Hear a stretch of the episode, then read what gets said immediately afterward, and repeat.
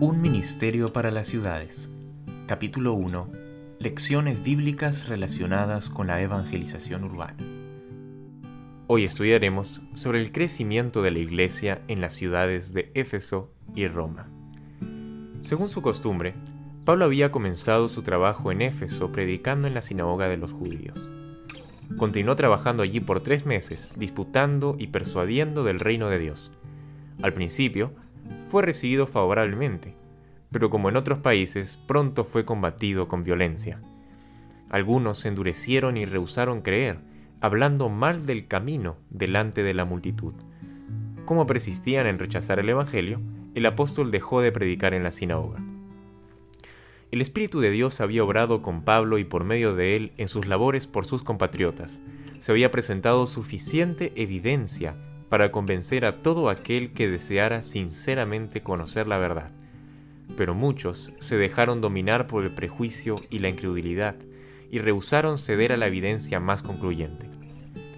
Temiendo que la fe de los creyentes peligrase por el trato continuo de estos opositores de la verdad, Pablo se separó de ellos, reunió a los discípulos en una entidad distinta y continuó sus instrucciones públicas en la escuela de Tirano, un maestro de cierta distinción.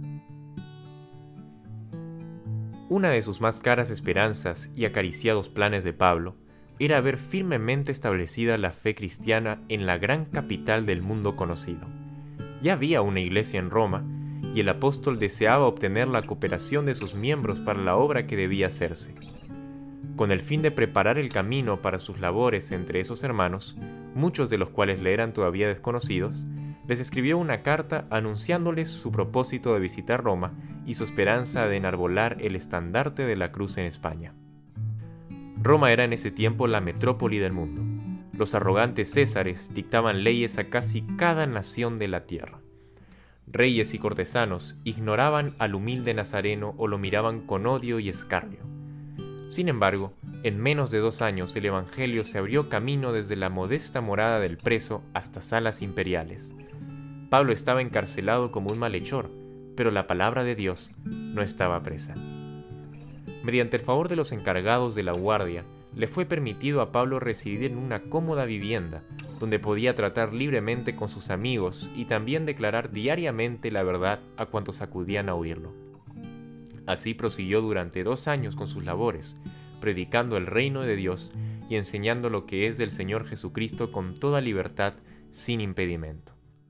No solamente hubo conversos ganados a la verdad en la casa de César, sino también, después de su conversión, permanecieron en esa casa.